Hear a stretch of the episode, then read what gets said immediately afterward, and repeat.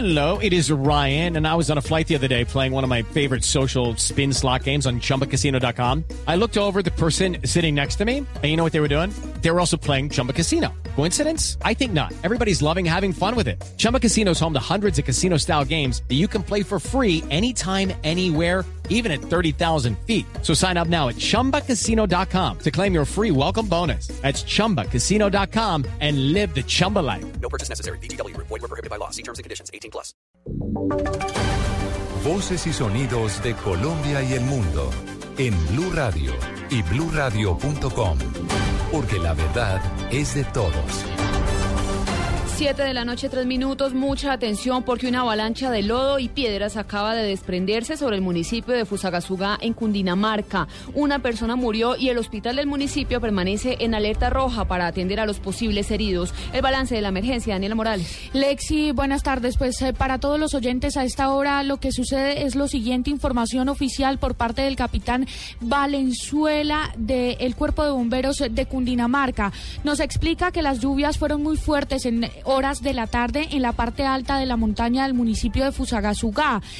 Por estas eh, lluvias fuertes que se registraron, se desbordaron las dos quebradas que en este momento continúan bajando por la avenida de Las Palmas, nos informan en este momento los cuerpos de emergencia. ¿Qué sucede? Que todo el lodo, Lexi, de las montañas en este momento está sobre todo el pueblo. Hay carros atrapados, taxis atrapados, buses intermunicipales, buses y además de eso hay fuertes inundaciones en las casas de este municipio. En este momento hay una persona persona muerta confirmada es una mujer que aún no ha podido ser establecida su identidad. ¿Qué sucede en este momento? Todos los cuerpos de emergencia de municipios aledaños como Soacha se están dirigiendo de forma urgente a este municipio para brindar la ayuda y poder remover el, lodo que en este momento se encuentra sobre las casas, dice el capitán, y establecer cuál es el balance de personas heridas, de personas muertas y si hay niños in- involucrados. En este momento los cuerpos de emergencia están en alerta roja y de igual forma el hospital. Lexi. Daniela, gracias. Muy compleja la situación en Fusagasugá. Seguiremos muy atentos y ustedes esperen ampliación de esta situación en los voces y sonidos eh, de esta noche y la madrugada y por supuesto mañana todo el día estaremos muy atentos. Y en el Tolima las lluvias también causan tragedias. Un joven murió sepultado por una luz de tierra cuando adelantaba trabajos relacionados con la minería ilegal. Juan Felipe Solano. El hecho se presentó en el sector de convenio en el municipio de Líbano, en el norte del Tolima. El muchacho de 17 años murió cuando una cantidad considerable de tierra se le vino encima por acciones de la lluvia. Abilio Vaquero, jefe operativo de gestión del riesgo. eh, a un- unas personas que estaban eh, haciendo un trabajo dirección de minería. Eh, ya confirmado entonces eh, establece el plan de contingencia respectivo y hace enlace con la defensa civil y con la Cruz que desplazan los platillos. Algunos municipios del Tolima reportan novedades con el tema del invierno. Desde Ibagué, Juan Felipe Solano, Blue Radio. Unidades de salvamento minero se dirigen a esta hora a zona rural de Amagá, en el departamento de Antioquia, donde una mina se desplomó y se habla de al menos 12 personas atrapadas. Wilfer Sánchez desde Medellín. Precisamente, Lexi, acabaron de llegar este cuerpo técnico de salvamento minero y según información inicial, un grupo de 36 mineros que adelantaban labores de excavación en una mina de carbón ubicada a 10 minutos de la cabecera municipal del municipio de Amagá, suroeste antioqueño, habría roto de manera accidental una bolsa de agua dentro del socavón, por lo que algunos de los mineros no pudieron salir. Así lo confirmó a Blue Radio el propietario de la mina La Cancha, Rubén Darío Vélez. A ciencia cierta no sabemos todavía. Están los de salvamento minero en el momento mirando. Mm, Se rompió un tanque con agua, pero no sabemos todavía hasta que no salgan los de socorredores mineros qué pasó exactamente. Había 36 personas en el momento del accidente, pero la mayoría salió. Unos están con los familiares, eh, los otros están para la casa. Estamos localizando, reuniendo, haciendo un censo para verificar a ciencia cierta cuántos trabajadores hay Sin embargo, el secretario general de Conaminercol, Rubén Darío Gómez, dijo que la mina de explotación carbonífera es legal y que 24 de los 36 mineros que estaban de turno están fuera de peligro. Información desde el departamento de Antioquia con Wilfer Sánchez para Blue Radio.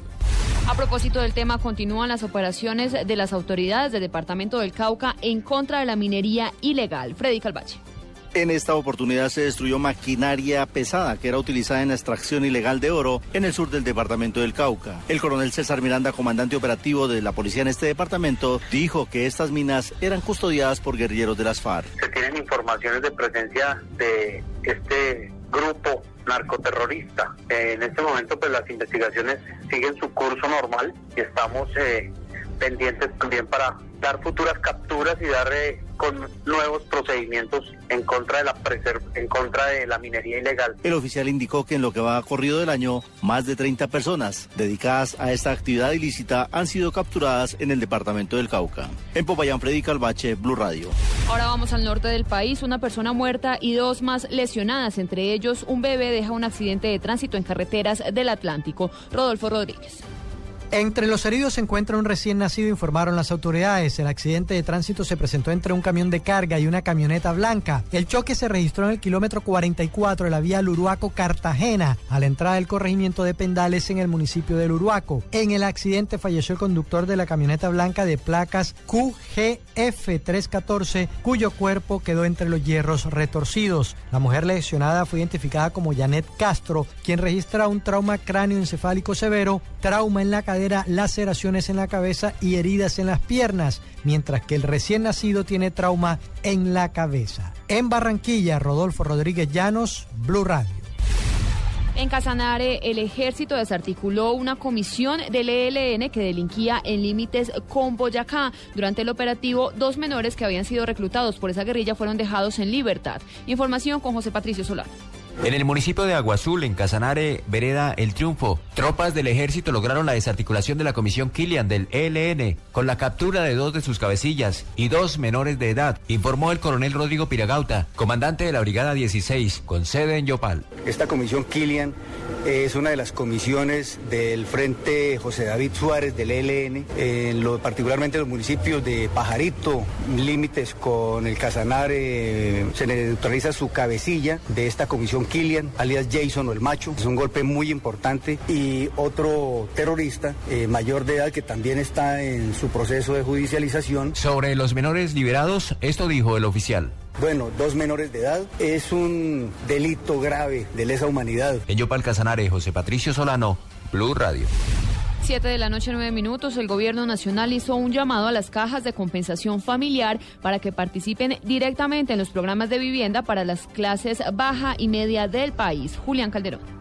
Desde Cartagena, donde participó en el Congreso de la Asociación Nacional de Cajas de Compensación Familiar Azocajas, el vicepresidente Germán Vargas Lleras invitó a estas entidades a que se unan a los programas de construcción y mejoramiento de vivienda para los colombianos menos favorecidos. Las inversiones en materia de equipamientos, les mencioné que eran 600 mil millones. Yo creo que las cajas deberían ser ustedes todas las que operen esos equipamientos con los mismos estándares de calidad que ya vienen aplicando en sus proyectos. Y estamos dispuestos a suscribir con las cajas toda la operación de esos macrocolegios que ya se están construyendo porque las licitaciones ya se abrieron. Vargas Lleras señaló que las cajas de compensación deben ser el vehículo de colocación de los créditos del Fondo Nacional del Ahorro, con lo que se expandirá a nivel nacional el alcance de los programas del gobierno. Julián Calderón, Blue Radio. Autoridades de infancia y adolescencia hicieron un llamado a los padres de familia para que durante la celebración de este Halloween, mañana 31 de octubre, estén muy pendientes de sus hijos y no los dejen solos. Simón Salazar. La directora del ICBF, Cristina Plazas, reiteró la importancia del acompañamiento permanente que los padres o adultos deben brindar a los niños en la celebración del día del Halloween con el fin de evitar tragedias este 31 de octubre. Hago un llamado especial a los cuidadores y a los padres de familia para que protejamos a nuestros niños en el día de Halloween. Acompañémoslos a pedir dulces. Hagamos de esta fiesta una celebración en familia. Dio unas recomendaciones específicas. Por ejemplo, denunciar cualquier tipo de irregularidad donde se vulneren los derechos de los menores a la línea de atención 018 91 8080. Usar disfraces cómodos que no tengan materiales inflamables. Definir con anterioridad el recorrido que realizará. No permitir que los niños niños ingresen a casas que no conozcan ni que manipulen pólvora. A través de las redes sociales, en la página de Facebook ICBF Colombia y en Twitter, arroba ICBF Colombia, podrán seguir las recomendaciones y los tips de seguridad. Simón Salazar, Blue Radio.